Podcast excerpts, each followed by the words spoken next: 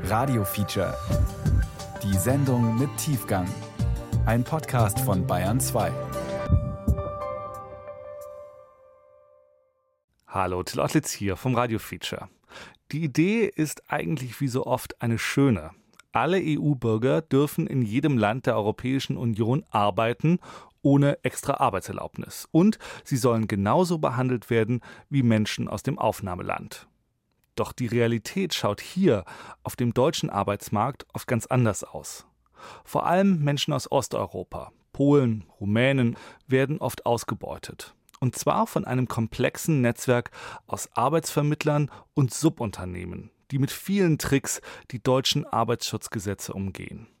Charlie Kowalczyk hat sich für sein ARD-Radio-Feature tief reingearbeitet in eine Welt, in der Menschen legal ausgebeutet werden. Hallo Charlie. Ich musste in letzter Zeit häufig an dich denken. Bei unserem letzten Treffen habe ich dir von meinem neuen Job bei der Beratungsstelle erzählt. Da war ich noch euphorisch. Erinnerst du dich? Nun habe ich nach drei Jahren das Handtuch geworfen. Ich fühle mich von Schleusern bedroht. Du weißt ja, ich habe Polen, die in Deutschland arbeiten, beraten. Mir fällt die Geschichte von Franciszek ein. Eine Arbeitsvermittlerin aus Posen versprach ihm für einen Job monatlich 1500 Euro netto. Dazu eine kleine Wohnung. Er sollte für eine Schaustellerfirma Fahrgeschäfte aufbauen. An seinem ersten Arbeitstag nahmen sie ihm seinen Pass ab und behielten ihn ein. František musste 12 bis 14 Stunden arbeiten, täglich. Er bettelte um seinen Pass und verzichtete auf Geld, damit sie ihn zurückgaben. Nun lebt er auf der Straße. Das sind Schicksale, die mich in meinem Alltag begleiten. Sag mal, kann ich dich zu selbstgemachten Piroggen einladen? Ich will dir von meinen Erfahrungen mit den Arbeitsvermittlern erzählen. Liebe Grüße, Bascha.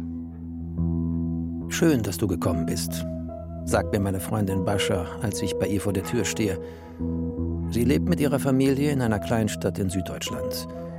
Kaum bin ich da, kommt Bascha gleich zur Sache. Weißt du, wie viele Polen in Deutschland obdachlos werden und sich schämen, wieder in ihre Heimat zurückzukehren? Bascha ist verzweifelt. Sie musste machtlos zuschauen, wie skrupellose Netzwerke Leute ausbeuten und damit nicht selten deren Leben zerstören. Nun muss sie sich selbst vor polnischen Arbeitsschleusern schützen. Ihr Name und ihre Stimme bleiben hier deshalb anonym. Unsere Gespräche habe ich für diese Sendung protokolliert. Bascha hat mich auf die Idee gebracht, zu recherchieren, wie das System der Ausbeutung heute funktioniert. Legale Ausbeutung. Heute rein, gesund rein, morgen kaputt raus. Ein Feature über Deutschlands unsichtbare Arbeitssklaven aus Osteuropa. Nam się jakiś szacunek należy. To, że od siebie z kraju wyjechaliśmy, przyjechaliśmy tutaj. Nur weil wir unser Land verlassen haben und hierher gekommen sind, bedeutet das nicht, dass man uns so erniedrigen kann. Von Charlie Kowalczyk.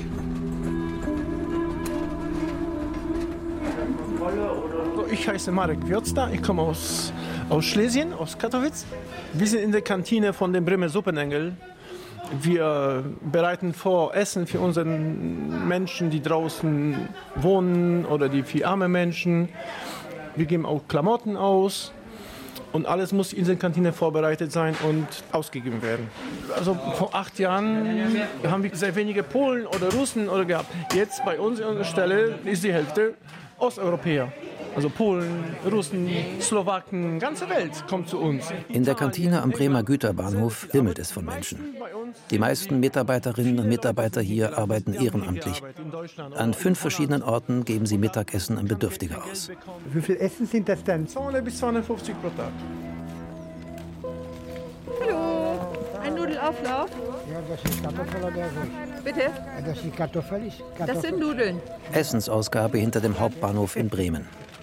Menschen stehen Schlange. Manche warten hier schon stundenlang. Viele kommen aus Osteuropa. Ich fahre nach Deutschland, ich treffe eine alte Frau und arbeite bei alte Frau fünf Jahre. Krankenschwester, Hilfe, sauber machen, alles, alles. Und äh, Frau ist tot. Und jetzt sind wir hier, alle suchen neue Arbeiter. Der Traum ist aus. Keine Arbeit, keine Wohnung. Stattdessen leben sie nun auf der Straße, sind abhängig vom kostenlosen Mittagstisch. Viele sind nach Deutschland gekommen, um ihre Familien in ihren Heimatländern zu ernähren. Dafür haben die Menschen beispielsweise aus Polen, Bulgarien oder Rumänien eine Menge in Kauf genommen. Fremdes Land, schamlose Arbeitgeber, Behörden, die ihnen gegenüber oft nicht kooperativ gestimmt sind. Mama, ja, er hat schon Angst. Nein. Auf einem Mäuerchen sitzt ein etwa 50-jähriger Pole aus Lublin. Er hat zwei Jahre lang in einer Firma bei Bremen gearbeitet. Dann verlor er seinen Job.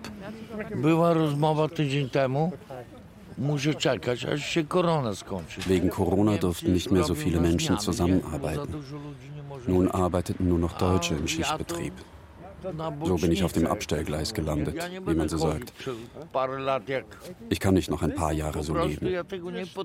Ich kann das einfach nicht. Ja muss arbeiten. Muss arbeiten. Ein Bär von einem Mann. Während er spricht und dabei den Nudelsalat isst, fließen ihm Tränen über die Wangen. Seine gesamten Dokumente lägen noch in der Firma, erzählt er. Um sich eine Fahrkarte zu kaufen, fehle ihm das Geld. Niemand habe ihm erklärt, dass er als EU-Bürger Anspruch auf Arbeitslosengeld habe. Muss raus, nichts bezahlen. Muss raus. Straße. Ich finde bitter für unsere Gesellschaft, dass einige erst in dieser Corona-Krise gelernt haben, was in der Fleischindustrie los ist. Von der Essensausgabe an Obdachlose in den Bundestag nach Berlin. Zur Rede des Bundesministers für Arbeit und Soziales, Hubertus Heil, Mitte 2020. Es geht um die Verabschiedung des Arbeitsschutzkontrollgesetzes für den sogenannten Kernbereich der Fleischindustrie. Durch Verbote von Werkverträgen und Zeitarbeit sollen die Arbeitsbedingungen der vor allem aus Osteuropa stammenden Angestellten verbessert werden. geboren sind, wo sie herkommen. Es ist nämlich tatsächlich eine Schande, dass Menschen aus Mittel- und Osteuropa, aus Bulgarien und Rumänien in dieser reichen Gesellschaft ausgebeutet werden. Und das werden wir beenden an dieser Stelle. Wir werden die Ausbeutung beenden, sagt der Minister in der Bundestagsdebatte am 2. Juli 2020. Aber warum eigentlich nur in der Fleischindustrie? Was ist mit den Hunderttausenden aus Ost- und Südosteuropa, die in Deutschland in der Reinigung, Pflege, auf Baustellen, in der Gastronomie, im Garten- und Landschaftsbau oder auf Feldern als Saisonkräfte arbeiten? Ich erinnere mich an die Gespräche mit Bascha. Sie hat mir berichtet, wie die Ausbeutung funktioniert. Ich habe eine polnische Großfamilie kennengelernt. Für sie arbeiten sogenannte Vermittler. Die sind in Polen permanent auf der Suche nach Leuten, die dringend Geld brauchen. Denen bieten sie Jobs in Deutschland an. Für manche Polen klingt das wie ein Sechser im Lotto. Nach der Ankunft landen einige von ihnen, wie ich es von Zugewanderten mitbekommen habe, bei einem Mitglied der Großfamilie in der Wohnung. Während der Clan selbst Hartz IV bezieht, besorgen sie ihren Landsleuten eine Arbeit über eine mit ihnen kooperierende Zeitarbeitsfirma. Dort sitzt eine Art Mittelsmann, ein Pole. Den wollte ich zur Rede stellen. Der ging mir immer aus dem Weg. Das Schlimme ist, die Leute wissen es zu dem Zeitpunkt noch nicht, aber es wird ihr Albtraum.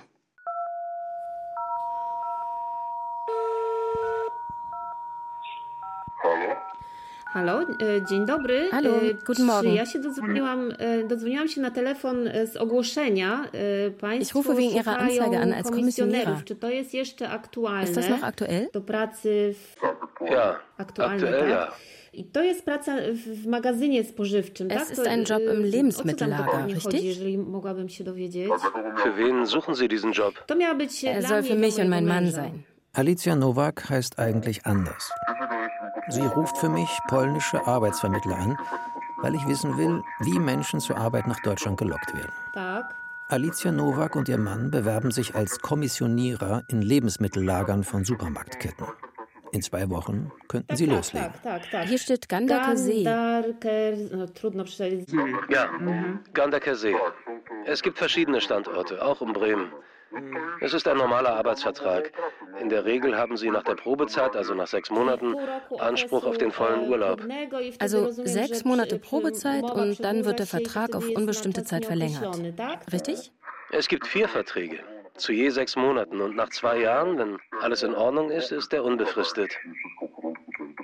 Der Arbeitgeber kann insgesamt vier befristete Verträge ohne Sachgrund abschließen, die sich aneinander anschließen müssen. Höchstfrist für alle zusammen sind zwei Jahre. Im Ergebnis läuft dies auf eine Probezeit von zwei Jahren hinaus. Schreibt mir Wolfgang Deubler, Professor für deutsches und europäisches Arbeitsrecht. Nach zwei Jahren könnte der Supermarkt die Novaks einfach nicht weiter beschäftigen. Weil wir uns nicht ganz verständigen können, gibt es am Anfang jemanden, der uns hilft, alles zu regeln. Es ist erforderlich, die Zahlen des Tausend zu kennen. Sie müssen sie kennen. Und auch 40 Vokabeln, die wir per E-Mail zum Lernen schicken. Oh, ich verstehe. Das reicht also. Ja, das ist großartig. Danke. Ein schönes Wochenende. Die Freizügigkeit von Arbeitnehmerinnen und Arbeitnehmern ist in Artikel 45 des Vertrags über die Arbeitsweise der Europäischen Union verankert. Demnach steht es EU-Bürgerinnen und Bürgern zu, in einem anderen EU-Land Arbeit zu suchen, ohne eine Arbeitserlaubnis beantragen zu müssen. Außerdem müssen sie, was Beschäftigung, Arbeitsbedingungen, Sozialleistungen und auch Steuervorteile betrifft, genauso behandelt werden wie die Staatsangehörigen des Aufnahmelandes. Nach Angaben des Statistischen Bundesamtes lebten am 31.12.2020 über zwei Millionen Menschen aus Polen, Rumänien und Bulgarien in Deutschland. 2005 waren es etwa 440.000. In nur 15 Jahren hat sich die Einwanderung allein aus diesen drei Staaten fast verfünffacht. Mich wundert, dass ich, naja, obwohl ich es nicht erwartet habe, dass man auch in Deutschland betrogen wird und für die geleistete Arbeit kein Geld bekommen kann. In der Beratungsstelle Arbeit und Leben treffe ich die beiden Polen David und Jaroslav. Er hat gesagt, 15 Euro pro Stunde netto Arbeitsvertrag. Wie du willst, er hat gesagt, wie du willst. Und Wahrheit war so andere Wahrheit schreckliche Stress, immer Stress, immer Schreie, er hat geschreien. Alle sind Idioten, alle. Anfang dieses Jahres verlegen die beiden jungen Familienväter David Sawicki und Jaroslav Levtschuk in Schleswig-Holstein Glasfaserkabel. Das Land pumpt Millionen in den Breitbandausbau. Angestellt sind sie bei einem Subunternehmer aus Polen. Wenn ich sage Schluss, ich fahre nach Hause und ich habe schon 200 Euro für Essen, für Benzin, und was ich, ich komme nach Hause, ich was sage zu meiner Familie, sorry, ich bin gekommen, ich habe kein Geld, kein Lohn. Nun, solche Wahrheit, dass bis heute wir haben kein Geld. Der Subunternehmer schuldet David und Jaroslav rund 4.500 Euro Lohn, erzählen sie mir. Ich möchte mit ihm sprechen. Auf verschiedenen Telefonnummern rufe ich ihn vergeblich an. Auch meine Mail an ihn bleibt unbeantwortet. Ein wesentliches Problem für EU-Bürgerinnen und Bürger ist, dass Großunternehmen in der Regel Aufträge an osteuropäische Subunternehmen aus Mitgliedsländern der EU vergeben, um Kosten zu sparen. Die wiederum lassen ihre Landsleute oft schuften, bis sie nicht mehr können. Er hat so gesagt, ab 7 Uhr bis 17 Uhr. Aber später bis 19 Uhr, bis 20 Uhr. Aber wissen Sie, wenn du schaffst den ganzen Tag, sogar ohne Pause. So war einmal 15 Minuten, später keine Pause. Du, du bist nicht, ich bin nicht Robot. Die beiden Polen werden krank, arbeitsunfähig, wochenlang. So, ich zeige zum Beispiel, wie ich Wir haben hier geschlafen. Jaroslav Levtschuk okay. zeigt Aldona Kuchaschuk von der Hamburger Servicestelle Arbeitnehmerfreizügigkeit, Arbeit und Leben auf seinem Handy, wie der Subunternehmer sie untergebracht hatte. Man sieht auf dem Film, äh, wie die Arbeitnehmer gewohnt haben. Keine Matratzen oder gestapelte Matratzen, keine Bettwäsche, keine Schränke, alte Lattenroste, kaputte Lattenroste sieht man. Kein Internet, weil das wichtig ist für die Kontaktaufnahme mit der Familie, Tapetten, zerrissene Tapetten. Ich will das System hinter dieser Subunternehmerstruktur noch genauer verstehen und treffe einen mittelständischen Unternehmer einer deutschen Großstadt, der anonym bleiben möchte. Wir sind ein Dienstleisterunternehmen und arbeiten viel auf Baustellen. Die deutschen Unternehmer kriegen zwar die Aufträge, geben es als Sub weiter, weil die deutschen Mitarbeiter die Arbeiten halt nicht mehr ausführen wollen. Deshalb muss man halt ausweichen auf die Osteuropäer. Wie würde das denn auf deutsche Baustellen aussehen, wenn es keine Menschen mehr gäbe, die zum Beispiel aus Bulgarien, Rumänien, Polen, aus EU-Ländern hierher kämen? Die könnten ja, nichts mehr machen. Wir leben von denen aktuell.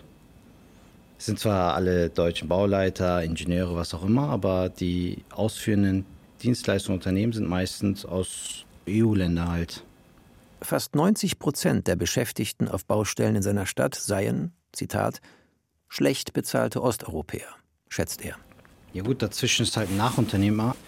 Wir geben ja den Auftrag weiter. Man sichert sich halt natürlich ab mit gewissen Mindestlohnerklärungen, was auch immer. Aber ob weiterführend das Geld weitergeleitet wird, das kann man natürlich nicht nachvollziehen. Das muss man halt zugeben. Mit ein paar Unterschriften ist zwar getan, aber ob der Arbeitnehmer oder polnisch oder bulgarisch, was auch immer, das bekommt am Ende, das weiß man natürlich nicht. Alle in Deutschland ansässigen Unternehmen sind gesetzlich dazu verpflichtet, dass der Mindestlohn gezahlt wird und Arbeitszeiten korrekt eingehalten werden. Doch die Subunternehmen unterschreiten den vorgeschriebenen Lohn einfach auf andere Weise. Ein Beispiel Sie berechnen den zugewanderten Arbeitskräften eine hohe Miete für die Unterkunft, die sie ihnen zur Verfügung stellen, und ziehen diese dann vom Mindestlohn ab. Philipp Mesenburg kennt diese Tricks. Er leitet die Rechtsabteilung des Zentralverbandes des deutschen Baugewerbes. Sie beschreiben ein Phänomen, was es am Markt sicherlich gibt. Also Stichwort auch Arbeitszeiten und Mindestlohn. Da ist natürlich Missbrauch möglich.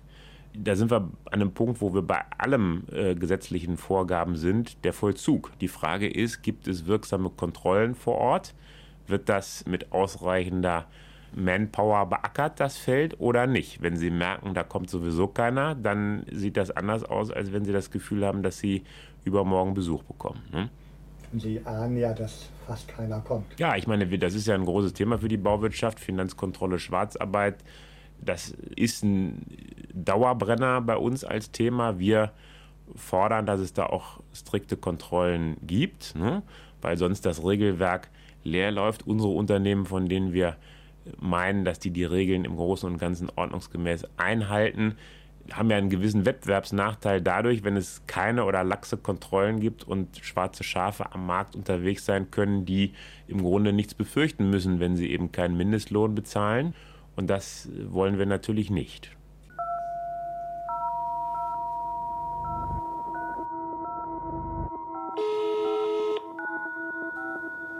Guten Morgen. Alicia Nowak telefoniert mit einer Arbeitsvermittlerin in Polen. Ich habe Ihre Anzeige für das Entladen von Sendungen in Logistikunternehmen gefunden. Und ich möchte fragen, ob dies noch gültig ist? Ich meine ja, der Auftrag ist noch gültig, aber er richtet sich nur an Männer. Ja, ich bin auf der Suche nach einem Job für meinen Mann. Das ist also Abladen von schweren Gegenständen. Es gibt verschiedene Pakete, aber das Maximum liegt bei 45 Kilo. Aha, aha. Und wie viel könnte er insgesamt verdienen? Nach Abzug aller Kosten wie Steuern, Beiträge und Unterkunft sind es zwischen 1100 und 1300 pro Monat. Die Arbeitszeit ist von Montag bis Freitag immer nachts, hm, sieben bis acht Stunden. Der Arbeitsvertrag ist befristet. Alicias Mann müsste demnach für den Nachtdienst im Logistikunternehmen mindestens 1664 Euro brutto im Monat verdienen. Es bleibt unklar, wie viel er für die Unterkunft bezahlen müsste. Aber er wäre auf jeden Fall eine günstige Arbeitskraft. An ihm würden verdienen die Arbeitsvermittlerin, der Vermieter der Unterkunft und das Logistikunternehmen. Auch Bascha hatte mir schon davon berichtet, dass sich viele EU-Bürgerinnen und Bürger aus Osteuropa naiv auf den Weg nach Deutschland machten und dann mit der Situation völlig überfordert seien. Wenn Menschen aus osteuropäischen Ländern nach Deutschland kommen, ist ihnen alles fremd. Sie verstehen kein Wort. Die ersten Menschen, die sie kennenlernen, sind oft die Arbeitsvermittler. Die begleiten sie dann in die Beratungsstelle. Die Zugewanderten sind verunsichert, selten ausgebildet und in der Heimat meist ohne Perspektive. In der Beratung nennen sie die Vermittler Freunde. Die treten cool auf, sind galant gekleidet, reden gut Deutsch. Ich habe die dann draußen warten lassen, wenn ich mit Zugewanderten allein sprechen wollte. Das verärgert sie. Einmal habe ich mir den Ausweis von einem von ihnen geben lassen und ihn kopiert.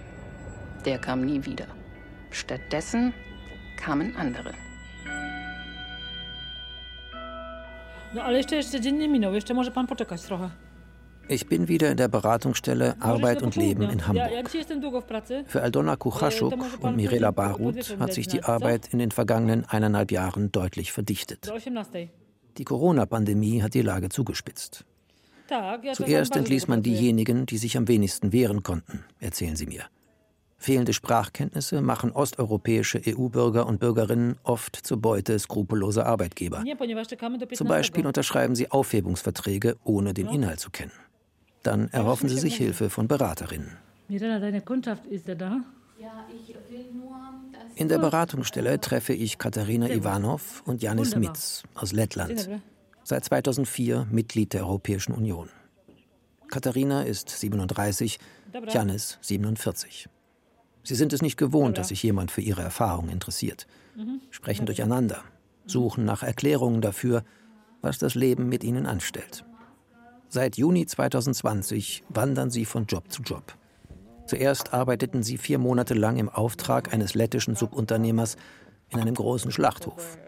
Für den gesetzlichen Mindestlohn von 9,35 Euro in der Stunde zerlegten sie dort Schweine. Sie suchten Mitarbeiter in einer Fleischfabrik. Wir haben bei der Kontaktadresse angerufen. Da versprach man uns 1700 Euro. Dann waren es nur 1200. Wir riefen die Nummer an, die in der Zeitung stand, und fragten, wie die Bedingungen sind. Sie sagten, dass die Reise kostenlos sei und dass sie die Unterkunft zur Verfügung stellen würden. Es wird dort in Schichten gearbeitet und wir haben die zweite Schicht bekommen. Wir mussten ein oder eineinhalb Stunden mit dem Bus von der Unterkunft zum Schlachthof fahren. Die Schicht fing um 14 Uhr an. Wir haben bis 23 Uhr oder 23.30 Uhr gearbeitet. Die Arbeit selbst, sagen wir mal so, ist keine Herausforderung. Am Band laufen 1000 Schweine an dir vorbei und du stehst da und musst deine Augen anstrengen. Das Band läuft ohne Unterbrechung. Du verwandelst dich in einen Roboter. Eine 50-Stunden-Woche hätten sie dort gehabt, erzählen sie mir. Nach jeder Schicht seien sie todmüde gewesen. Der lettische Subunternehmer habe keines seiner Versprechen gehalten. Statt 1700 Euro verdienen sie jeweils 1200 Euro netto. Vom ersten Lohn habe er 200 Euro für die Fahrt von Lettland nach Deutschland abgezogen. Monatlich hätten sie 100 Euro für die Busfahrten zur Fleischfabrik zahlen müssen. Ich musste die Schweinestücke prüfen und sie verpacken. Also je nach Kunden manchmal zehn Stück in eine Folie. Die Bandgeschwindigkeit war sehr hoch. Als ich weggegangen bin, mussten drei Leute meine Arbeit machen. Nach über vier Monaten fühlen sie sich erschöpft, ausgenutzt, am Ende. Katharina und Janis suchen sich einen anderen Job. Über ein Zeitarbeitsunternehmen finden sie eine Stelle in einer Firma, die Katzen- und Hundefutter herstellt. Nach kurzer Zeit braucht man sie dort nicht mehr. Dann landen sie in Gandake See in Niedersachsen. Ohne Arbeit, ohne Wohnung. Sie suchen Hilfe bei der Polizei, die sie zum hiesigen Jobcenter schickt. Dort leitet man sie weiter zum Jobcenter in Wildeshausen. Wir hatten nichts. Wir sind in einen Garten gegangen, wahrscheinlich von einer Imkerei in Gandaker See, damit uns keiner findet. Wir haben uns da versteckt. Und von dort aus sind wir zur Polizei in Gandaker See gegangen. Was sollen wir tun? Also haben wir zwei Einkaufswagen von Aldi genommen und sind 17 Kilometer nach Wildeshausen gegangen. Geld für eine Fahrkarte haben sie nicht. Also machen die beiden sich zu Fuß auf den Weg dorthin, in strömendem Regen. In Willeshausen schickt man sie wieder zurück. So berichten es Katharina und Janis. Sie geben es auf, einen Antrag auf Arbeitslosengeld II zu stellen. Man zieht von Ort zu Ort immer der Arbeit nach. Was nimmt man dann überhaupt noch mit an Sachen? Wir hatten sehr viele Sachen, aber es wurde viel geklaut. Jetzt haben wir drei Koffer und zwei große Taschen mit Rädern. Hauptsächlich mit Kleidung. Warum eigentlich war niemand bei den Jobcentern für sie zuständig? Ich stelle eine Anfrage ans kommunale Jobcenter des Landkreises Oldenburg und erhalte nach wenigen Tagen eine Antwort per Mail. Nach Rücksprache mit der in unserem Auftrag handelnden Gemeinden Gandakesee und Stadt Wildeshausen liegen uns zu den von Ihnen angegebenen Personen keine Daten vor. Bei EU-BürgerInnen ist insbesondere zu prüfen, inwieweit bei unfreiwillig eingetretener Arbeitslosigkeit weiterhin ein Aufenthaltsrecht besteht. Diesbezüglich erhalten unsere AntragstellerInnen eine eingehende Erstberatung, sodass ihre leistungsrechtlichen Fragen schnell und kompetent geklärt werden können. Aber die eingehende Erstberatung fand offenbar gar nicht statt. Der Grund? Ihr Antrag auf Arbeitslosengeld II wurde von den Jobcentern gar nicht erst entgegengenommen. Also wurden ihre Daten auch nicht erfasst. Das ist nicht ungewöhnlich. Schwierigkeiten von EU-Bürgerinnen und EU-Bürgern in der Durchsetzung von Leistungsansprüchen. Dies untersuchte schon 2016 die Bundesarbeitsgemeinschaft der freien Wohlfahrtspflege. 63 Prozent der Beschäftigten in Beratungsstellen haben die Frage bejaht, wonach EU-Bürgerinnen und Bürger in Jobcentern weggeschickt wurden, ohne die Möglichkeit zu erhalten, einen Antrag auf Leistungen nach SGB II auch nur zu stellen. Das ist erschreckend. Das Bundessozialgericht hat im Dezember 2015 entschieden, dass nach einem Aufenthalt von sechs Monaten regelmäßig zumindest Grundleistungen zur Existenzsicherung erbracht werden müssen. 2003 trat das sogenannte Erste Gesetz für moderne Dienstleistungen, Hartz I, in Kraft. In den Arbeitsagenturen wurden Personalserviceagenturen eingerichtet. Sie sollen Arbeitslose einstellen und an Firmen verleihen. Die Möglichkeit der Arbeitsausbeutung von EU-Bürgerinnen und EU-Bürgern wurde mit den Arbeitsmarktreformen geradezu gefördert. Die Leiharbeit ist im Grunde genommen explodiert. Hartz I war ja die erste Reform des Arbeitnehmerüberlassungsgesetzes. Und vorher hatten wir ungefähr 200.000 Leiharbeitnehmer und im Laufe der Zeit sind daraus dann eine Million geworden. Natürlich ist diese Politik der Liberalisierung, sind diese Harz-Gesetze, die Ursache dafür, dass wir heute in der Situation sind, in der wir uns befinden. Sagt Wolfgang Däubler, Professor für deutsches und europäisches Arbeitsrecht an der Universität Bremen. Mit Werkverträgen und der enormen Zunahme von Zeitarbeit sei es nach 2003 in der Fleischindustrie zu rasanten Ausgliederungen in den Betrieben gekommen, erzählt Matthias Brümmer von der Gewerkschaft NGG. Natürlich könne man die Auswirkungen der Harzreformen auch in anderen Branchen beobachten und fügt hinzu, dass Arbeitskräfte aus Osteuropa seitdem wie Sklaven behandelt worden seien. Das Arbeitsschutzkontrollgesetz, das am 1. Januar 2021 in Kraft trat, sei allerdings ein großer Fortschritt. Seit dem 1. Januar sind Werkverträge in der deutschen Fleischindustrie verboten. Seit dem 1. April ist die Leiharbeit untersagt, es sei denn, es gibt einen Tarifvertrag, der eine Form vorsieht, dass man innerhalb eines bestimmten Rahmens dort noch Leiharbeit zulassen kann. Das ist die einzigste Ausnahme. Alles andere heißt ansonsten nur noch Stammbeschäftigte. In dem Gesetz steht im Kernbereich der Fleischindustrie. Das ist die allergrößte Grauzone zurzeit. Es gibt ja im Moment dieses etwas merkwürdige Urteil des Finanzgerichtes in Hamburg. Brümmer spricht von der Einschätzung des vierten Senats des Finanzgerichts Hamburg. Demnach ist ein niedersächsischer Wursthersteller kein Betrieb der Fleischwirtschaft und unterliegt deswegen nicht dem seit Januar 2021 geltenden Fremdpersonalverbot in der Branche. Im Kernbereich geht es laut Gesetz um Schlachtung, Zerlegung und Fleischverarbeitung. Nun wird juristisch ausgefochten, ob Verpackung und Lieferung von Fleischprodukten zum Kernbereich gehören. Der Gesetzgeber hat leider, hat leider innerhalb des Gesetzgebungsverfahrens eine wachsweiche Formulierung eingeführt und das ist im Kernbereich. Wobei wir, und ich komme nun selbst aus dieser Industrie, wir sind der Meinung, Es gibt gar nicht den sogenannten klassischen Kernbereich. Fleischweiterverarbeitung heißt Fleischweiterverarbeitung. Dazu gehört auch die Verpackung, dazu gehört auch die Lieferung. Ausgenommen hat das Arbeitsschutzkontrollgesetz kleine Unternehmen des Fleischerhandwerks mit bis zu 49 Beschäftigten. Doch in den großen Schlachthöfen sind mit dem neuen Gesetz Werkverträge verboten, befristete Arbeitsverträge aber nicht. Das Arbeitsschutzkontrollgesetz hat weitere Schwachstellen. Erst ab 2026 sollen nur 5% der Fleischbetriebe jährlich vom Zoll kontrolliert werden. Das heißt, in einem Zeitraum von 20 Jahren nur einmal. Das ist eine Katastrophe. Wenn ich ein Gesetz mache, will ich auch die Kontrolle darüber haben, logischerweise. Dann schreibe ich das gar nicht ins Gesetz rein, wie oft ich kontrolliere, sondern dann wird kontrolliert.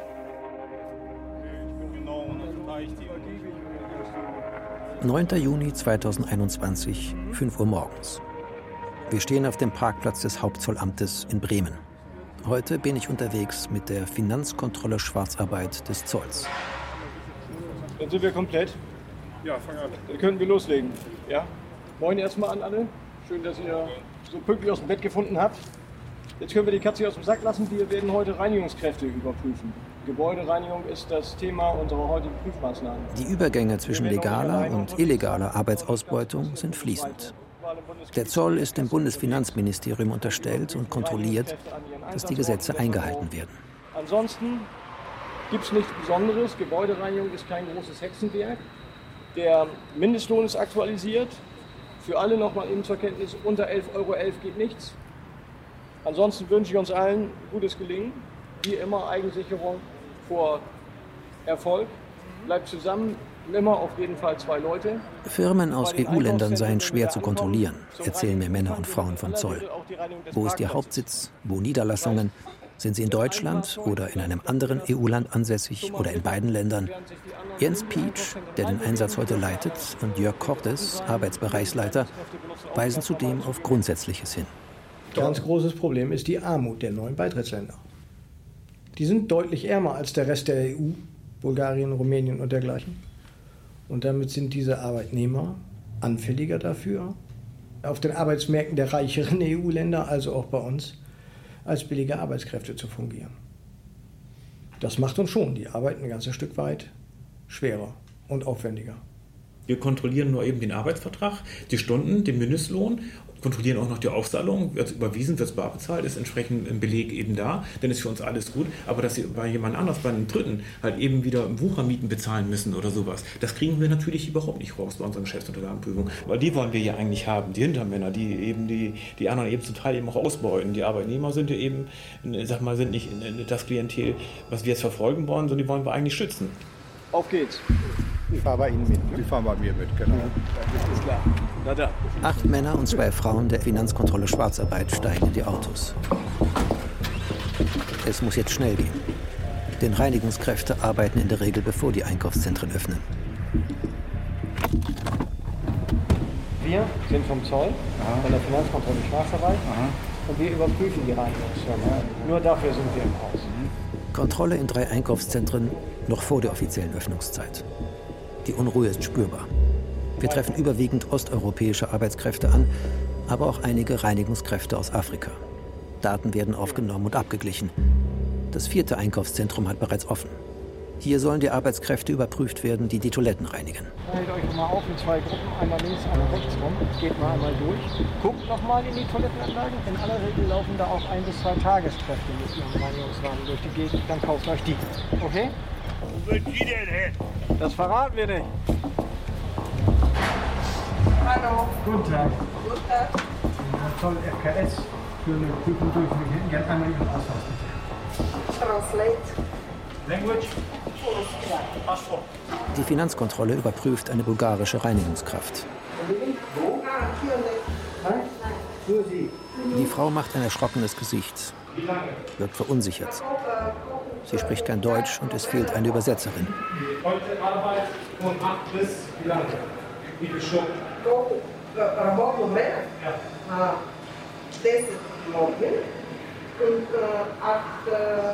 Ja. Also von 10 bis 20 Stunden. Sečo.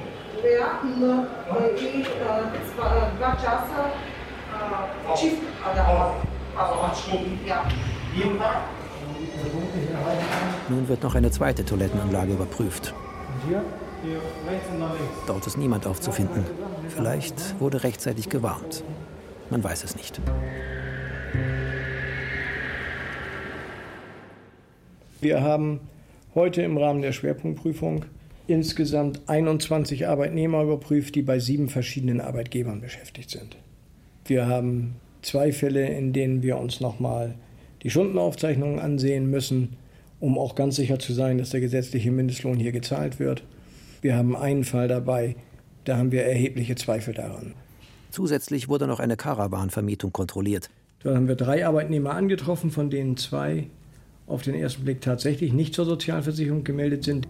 Wenn er einen Wunsch frei hätte, frage ich Jörg Cordes, was würde er sich als Arbeitsbereichsleiter wünschen? Ich würde mehr Kräfte haben, mehr Personal.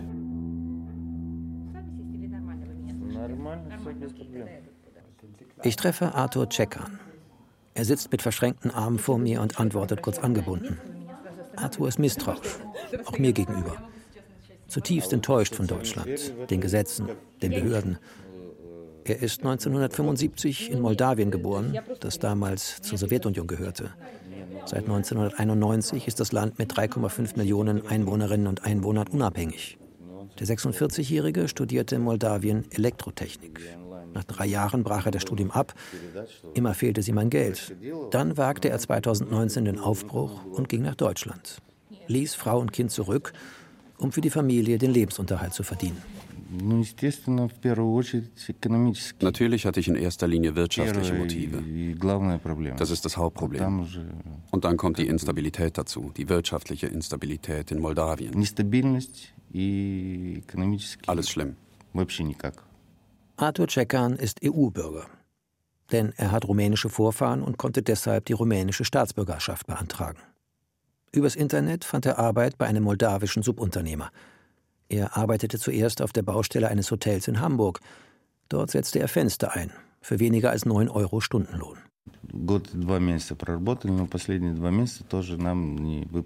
Ich habe dort ein Jahr und zwei Monate gearbeitet und die letzten zwei Monate wurde ich nicht bezahlt. Ich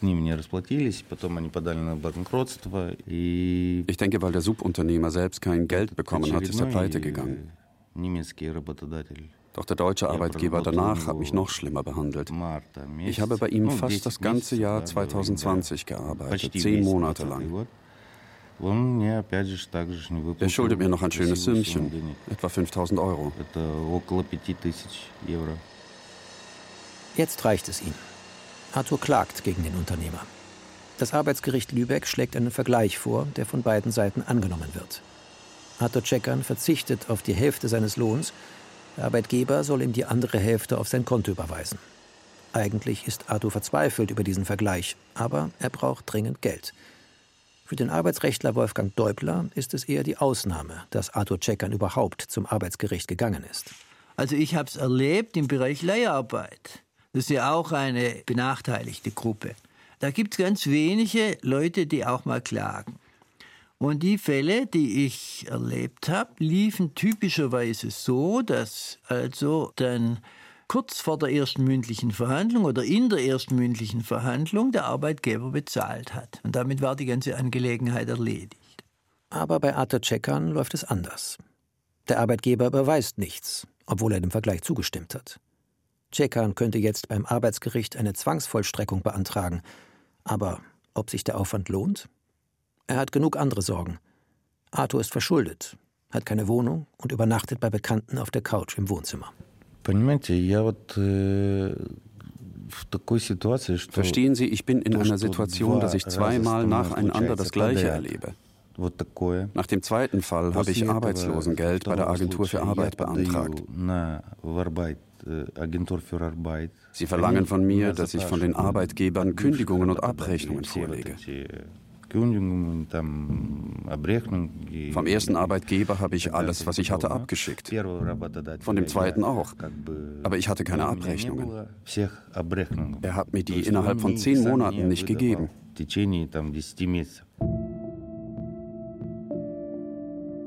Arthur Cekan hat Anspruch auf Arbeitslosengeld. Aber er kann die geforderten Unterlagen nicht vollständig einreichen, weil die Firmen sie ihm nicht aushändigen. Deswegen bittet Arthur die Arbeitsagentur Hamburg um Amtshilfe. Sie hat die Möglichkeit, die Bescheinigungen bei den Arbeitgebern einzutreiben.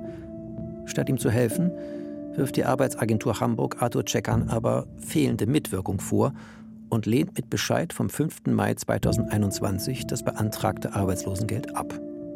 Arthur legt Widerspruch ein. Der Widerspruch wird als unbegründet zurückgewiesen. Ich bitte um eine Stellungnahme der Arbeitsagentur Hamburg. Arthur Checkern hat die Behörde von der Schweigepflicht entbunden. Auf einmal kommt Bewegung in die Sache. Die Arbeitsbescheinigungen der beiden Firmen wurden von der Agentur für Arbeit inzwischen angefordert. Sie liegen aber noch nicht vor. In der Stellungnahme der Arbeitsagentur heißt es weiter, dass sie versucht hätten, Arthur Checkern telefonisch zu erreichen. Nun hat Arthur per Eilantrag das Sozialgericht Hamburg eingeschaltet. Es geht um die Bewilligung des Arbeitslosengeldes und die Weiterversicherung in den Sozialkassen.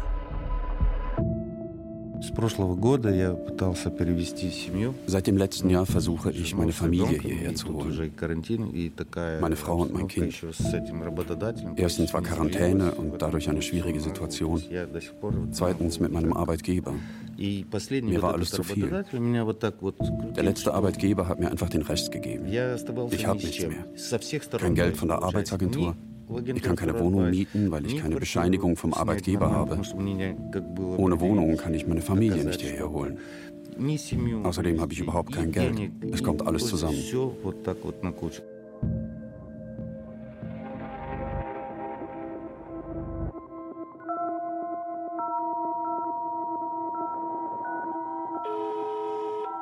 Guten Morgen, Alicia Nowak hier. Dzień dobry, Alicja Nowak z tej strony.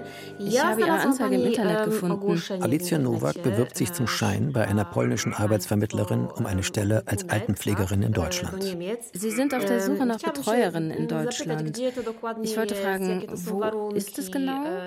Wie sind die Bedingungen? Was für ein Vertrag ist das? Sicher, kein Problem. Ich werde Ihnen alles erzählen.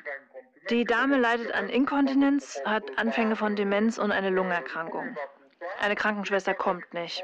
Die Dame sitzt im Rollstuhl und benötigt Hilfe beim Waschen und Baden, ein zweimal pro Woche. Aha, rozumiem. Und sagen Sie mir, wie hoch ist der Monatsverdienst? Was den Verdienst betrifft, müsste ich prüfen, auf welchem Niveau Ihre Sprachkenntnisse sind. Wie schätzen Sie die ein? Nun, es geht um so grundlegende Dinge wie, wir gehen spazieren. Es regnet. Also bleiben wir zu Hause. Wir gehen einkaufen. Ja, ich würde schon zurechtkommen. Mhm. Also wenn Sie mit so einfachen Dingen klarkommen würden, denke ich, über 1100 bis 1200 Euro können wir reden. 1100, 1200 Euro. Mhm. Das heißt, Alicia Nowak würde 1100 bis 1200 Euro für eine Rundumbetreuung verdienen. Sie würde dort wohnen und hätte kaum Freizeit. Zumeist vermitteln deutsche Agenturen eine 24-Stunden-Betreuung in Familien mit Hilfe von Partneragenturen in EU-Mitgliedsländern. Ein lukrativer Markt. Rund 300.000 ungelernte Pflegekräfte, überwiegend aus Osteuropa, betreuen alte und kranke Menschen in Deutschland. Sie werden befristet als Allround-Kraft eingesetzt. Für die Pflege und sogenannte haushaltsnahe Dienstleistungen.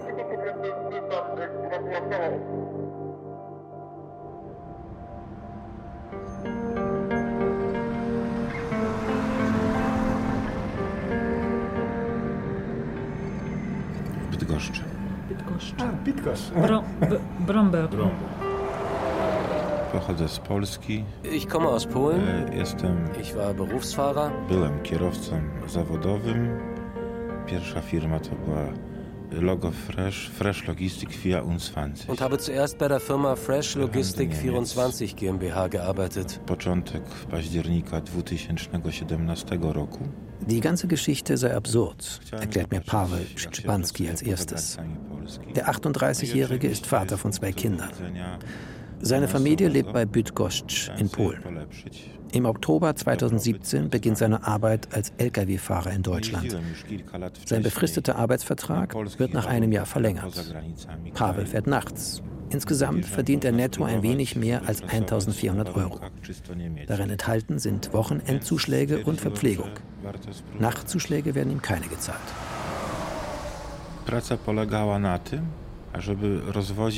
Die Arbeit beruhte darauf, dass die Ware von einem Ort zum nächsten gefahren werden sollte. Also habe ich die Ware in Barsinghausen eingeladen und diese vor allem nach Hamburg, Kiel, Bad Segeberg zu den Supermärkten gefahren. Da wurde die Ware ausgeladen. Für mich war die Arbeit sehr gut.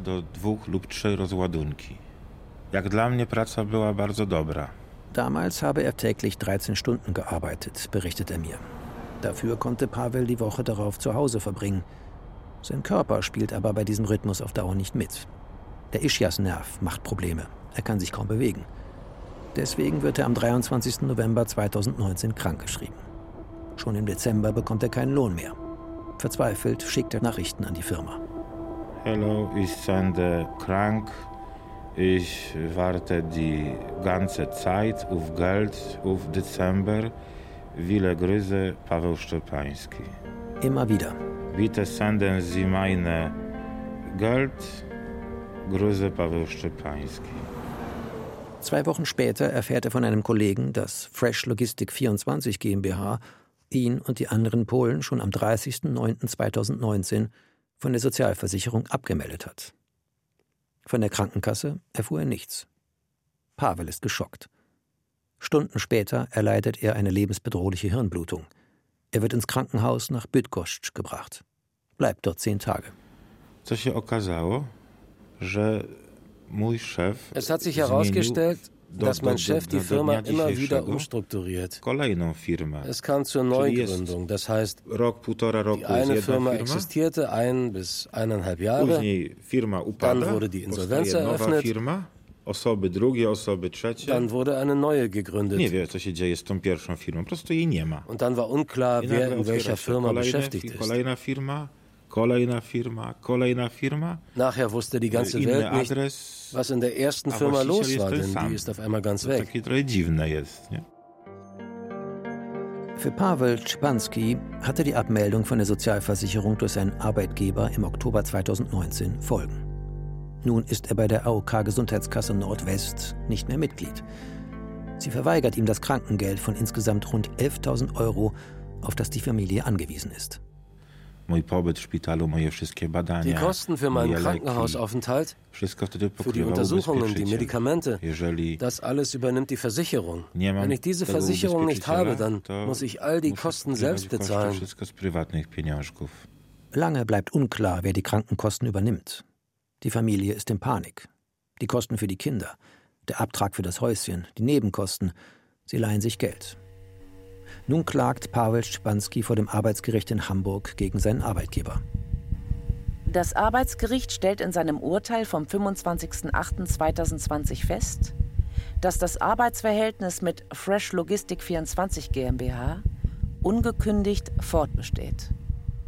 Von der Firma Fresh Logistik 24 GmbH erscheint niemand vor Gericht. Das Anschreiben des Gerichts konnte nicht zugestellt werden. Ich versuche Kontakt mit der Firma zu bekommen. Pavel hat über WhatsApp eine Telefonnummer seines ehemaligen Arbeitgebers gefunden, die er an mich weitergibt. Ich rufe seinen ehemaligen Chef an. Zum 1. April 2019 hätte er das Unternehmen verkauft, erzählt er mir, an einen Polen. Geschäftssitz sei jetzt in Basinghausen. Doch es gibt weder Telefonnummer noch E-Mail. Ich finde lediglich die Postadresse und schreibe eine Anfrage mit der Bitte um eine Stellungnahme an den neuen Geschäftsführer. Er antwortet nicht. Kein Wunder, denn laut Handelsregisterauszug wurde Fresh Logistik 24 GmbH am 20. April 2021 aufgelöst.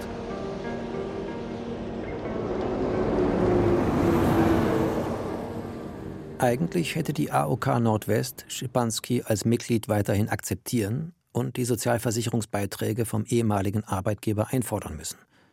Doch nichts passiert. Nun schaltet sich Reinhard Berchter ein. Der Fachanwalt für Arbeitsrecht hat Pavel vor dem Arbeitsgericht in Hamburg vertreten. Am 9. November 2020 ruft er bei der zuständigen AOK an, vier Wochen später noch einmal. Er wird auf den Arbeitgeberservice der AOK verwiesen. Dort bitten ihn die Mitarbeiterinnen um die Zusendung des Urteils. Zweimal habe er es ihnen geschickt, schreibt mir der Anwalt. Doch nichts passierte. Auch Aldona Kuchaschuk von Arbeit und Leben in Hamburg kämpft darum, dass die AOK das Krankengeld an Pavel Schibanski auszahlt. Ebenfalls vergeblich. Am 21. Mai 2021 ruft der Hamburger Anwalt Reinhard Berchter zum dritten Mal bei der Krankenkasse an. Zehn Tage später überweist die AOK die erste Rate des Krankengeldes. Am 14.06.2021 bitte ich die zuständige AOK um eine Stellungnahme. Pavel Stepanski hat die AOK von der Schweigepflicht entbunden. Einen Tag später wird die zweite Rate des Krankengeldes an ihn ausgezahlt. Die Pressestelle der AOK schreibt unter anderem in ihrer Stellungnahme, am 19.08.2020 informierte uns Herr Szczepanski, dass er noch weiterhin durch den alten Arbeitgeber versichert sei. Dies haben wir zum Anlass genommen, uns mit dem Arbeitgeber von Herrn Szczepanski in Verbindung zu setzen. Dieser hat uns an seinen Steuerberater verwiesen, der uns die Klärung des Sachverhalts sowie eine zeitnahe Rückmeldung zugesagt hatte. Durch den Steuerberater erfolgte allerdings weder eine Rückzahlung noch die Stornierung der Abmeldung. Bis zur Auszahlung des Krankengeldes an Pavel vergingen also neun Monate. Dies ist kein Einzelfall. Mehrere ähnlich gelagerte Auseinandersetzungen von EU-Bürgerinnen und Bürgern mit Gesundheitskassen der AOK liegen mir dokumentiert vor. Und da die Firma Fresh Logistic 24 GmbH aufgelöst wurde, wird die AOK auch nicht mehr die ausstehenden Sozialversicherungsbeiträge erhalten. Bascha redet, stundenlang, ist verzweifelt, gestikuliert, Wut kommt hoch, dann wieder Traurigkeit. Warum nur, fragt sie sich, wird Arbeitsausbeutung in Deutschland nicht bekämpft? Ich hatte ihn soweit. Jacek war bereit auszusagen. Monate davor kam er zu mir in die Beratungsstelle. Der Clan hatte sein Konto geplündert. Als er sich von dem Clan lossagt, gibt es Telefonterror, Drohungen. Jacek ist mit mir zur Polizei gegangen. Sie schicken uns weg. Wir sollen ein anderes Mal wiederkommen. Inzwischen hat er den Mut verloren. Stattdessen sollte ich nun bei der Polizei aussagen. Musste mir einen Anwalt nehmen, hab Angst bekommen und die Aussage verweigert, musste den Job aufgeben. Das tut immer noch weh.